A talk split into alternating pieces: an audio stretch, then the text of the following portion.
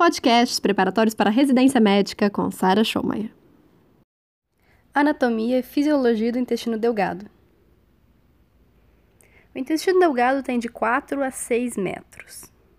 E ele vai ser dividido em duodeno, jejuno e ilho. O duodeno, ele tem cerca de 30 centímetros e ele tem quatro porções.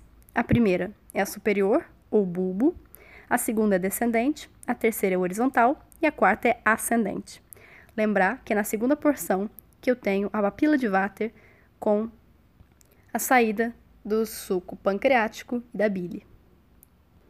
O duodeno termina no ângulo de Treitz, que ele fica fixado no ligamento suspensor. O principal suprimento sanguíneo do duodeno vai ser pela artéria pancreato duodenal.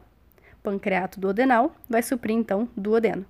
Eu tenho duas: pancreato duodenal superior, que vem da gastro duodenal, e a pancreato duodenal inferior, que vem da mesentérica superior. Então repara que a mesentérica superior já vai irrigar a porção final do duodeno. Eu tenho dois plexos importantes: o plexo mioentérico e o plexo submucoso, do sistema nervoso entérico. O plexo mioentérico é responsável pela atividade peristáltica. Lembra, ele está no meio do músculo. Então, a função dele é atividade peristáltica. Já o submucoso, ele vai fazer parte da secreção e da absorção. Ele vai dar uma regulada nisso. E o delgado, ele é super móvel. É por isso que numa cirurgia de delgado, eu não vou deixar um dreno, porque o delgado vai ficar misturando e o dreno não vai drenar Nada. Divertículo de Meckel. O divertículo de Meckel é a anomalia congênita mais comum do trato gastrointestinal. Ele é um divertículo verdadeiro, portanto tem todas as camadas, e ele se origina da borda antimesentérica do ilho médio para distal. Ele é um remanescente do ducto onfalomesentérico. Onfalomesentérico. Onfalomesentérico ônfalo mesentérico. Divertículo de Meckel, ônfalo mesentérico. Ele é suprido pela artéria vitelínica, que é ramo da mesentérica superior. De 2 a 4% vão complicar, e geralmente complicam antes dos dois anos. Os divertículos que sangram, eles são decorrentes de um revestimento de mucosa heterotópica, geralmente gástrica, então, por isso, aquela secreção ácida gástrica num local atípico, isso vai provocar sangramento. E um outro, outro detalhe interessante: o divertículo de Meckel nas crianças é mais comum o sangramento, enquanto que nos adultos vou ter obstruções, diverticulite, brida, hérnia interna, neoplasia, num contexto de sangramento do divertículo de Meckel, eu vou dividir em pacientes estáveis e em pacientes instáveis. No paciente estável, eu posso fazer a cintilografia do divertículo de Meckel com tecnécio 99. Administrado de forma intravenosa e ele tem muita afinidade pela mucosa gástrica, naquele caso, ectópica. Já nos pacientes instáveis, ou seja, que tem um sangramento que requer transfusão, aí eu prefiro fazer a arteriografia mesentérica. Isso no sangramento, mas se for um quadro mais obstrutivo, vou preferir a tomografia. Como tratamento? Se o paciente estiver sangrando, eu vou usar inibidor da bomba de prótons. Naqueles pacientes sintomáticos, o divertículo ele deve ser ressecado, a cirurgia é uma diverticulectomia simples ou até uma ressecção segmentar do delgado.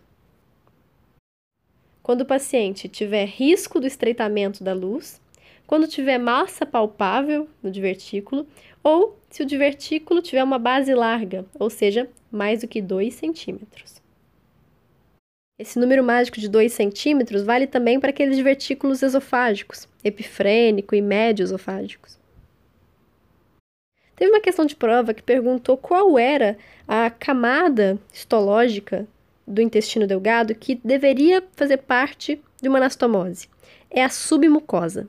Tá? Então lembra da submucosa, porque ali é que eu tenho o suprimento sanguíneo das anastomoses. É ali que eu tenho maior segurança para não fazer deiscência. Vamos falar agora de uma coisa que também você cai muito em prova, que é a diferença do jejuno para o ilho. Vamos falar em termos de espessura, de pregas e de tecido linfóide, além dos vasos.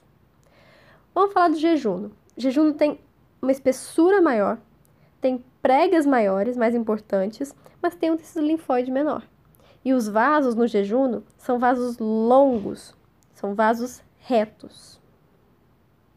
Enquanto que no ilho eu tenho espessura menor, prega menor, mas muito tecido linfóide. Lembra que no ilho eu tenho a formação da placa de Peyer.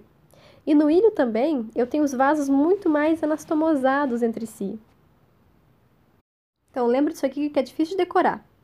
O jejuno tem os vasos retos, mais longos, e o ilho tem vasinhos mais anastomosados, pequenininhos.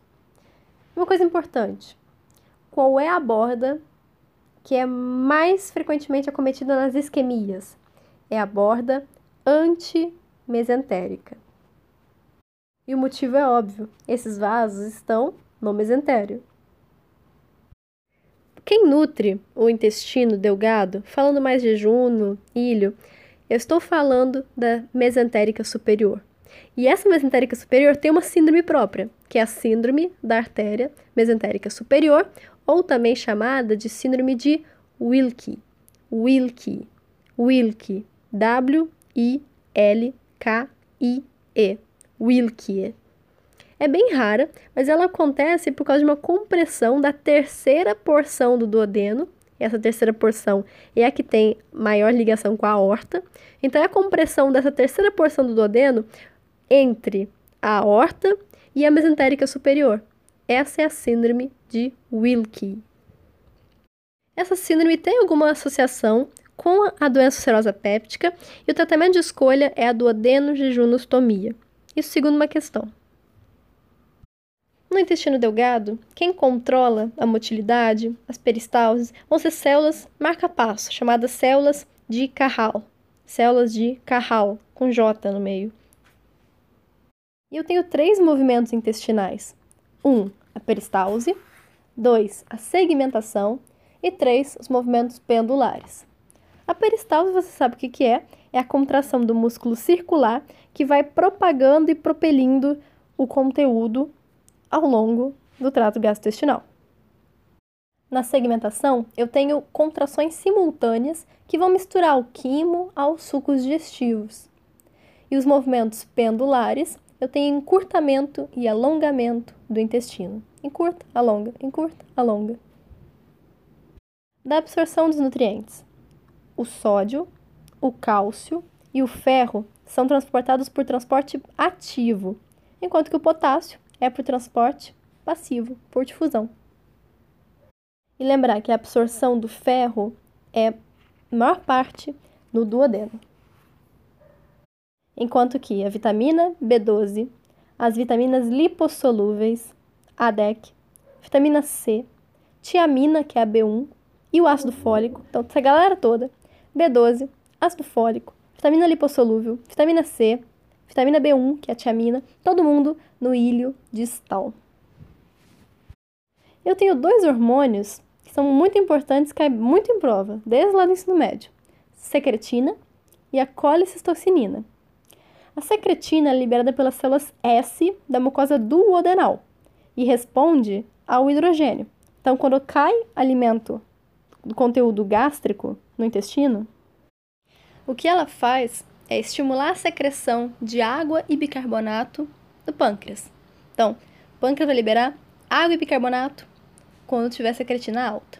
E vai inibir, essa mesma secretina, ela vai inibir a secreção do ácido gástrico e da motilidade gastrointestinal. Já a colicistoquinina, ela é liberada nas células da mucosa intestinal quando elas entram em contato com aminoácidos ou ácidos graxos.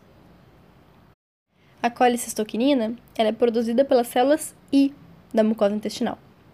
Ela estimula o esvaziamento da vesícula biliar, o fluxo dessa, dessa bile e o relaxamento do esfíncter de Oddi para poder sair.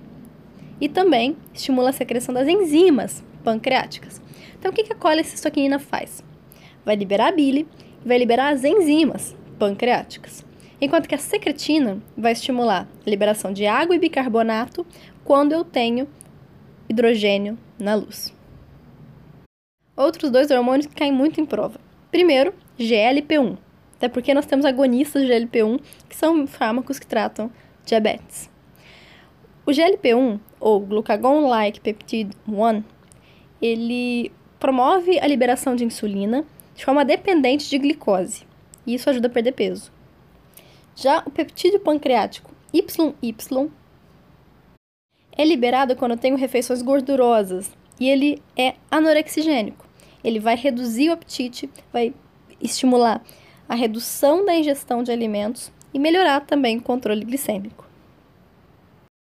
Você acabou de ouvir os temas mais frequentes nas provas de residência médica sobre esse assunto. E se você quiser saber mais sobre dicas de estudo e de organização, é só me seguir no Instagram, arroba Sara.